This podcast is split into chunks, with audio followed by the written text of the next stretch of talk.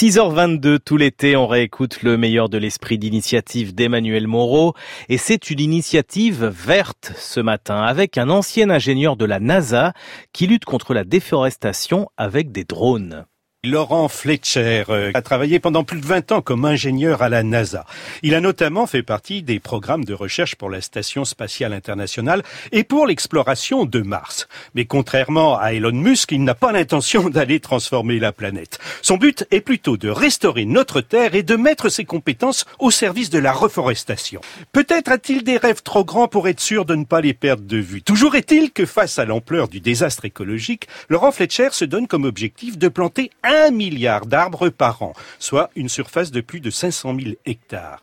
Il est vrai qu'il y a urgence quand on sait que l'équivalent de 27 terrains de football de forêt sont détruits chaque minute à travers le monde, ce qui correspond à la disparition de l'Irlande chaque année. L'arme secrète de Laurent Fletcher, c'est le drone. Avec sa start-up Biocarbon Engineering, créée en 2014 à Oxford, l'entrepreneur intrépide a mis au point tout un protocole de reforestation par les drones. Des drones géographes cartographient précisément la zone aboisée en relevant des données sur la topographie et la qualité du sol. Puis, un algorithme détermine les essences d'arbres les plus adaptées en fonction des données récoltées. Ensuite, des drones bombardiers entrent en action, chargés de jeunes pousses d'arbres soigneusement emballées dans des petits pots biodégradables contenant une terre ultra nutritive. Ils en tapissent avec force et précision le sol. Son armée de drones peut planter jusqu'à 100 000 arbres en une seule journée, donc bien plus vite que des hommes qui les planteraient à la main, pour un coût deux fois plus élevé. Après des tests réussis au-dessus des mines abandonnées en Australie ou en Grande-Bretagne, la start-up s'est lancée dans un grand programme de reforestation de mangroves en Birmanie.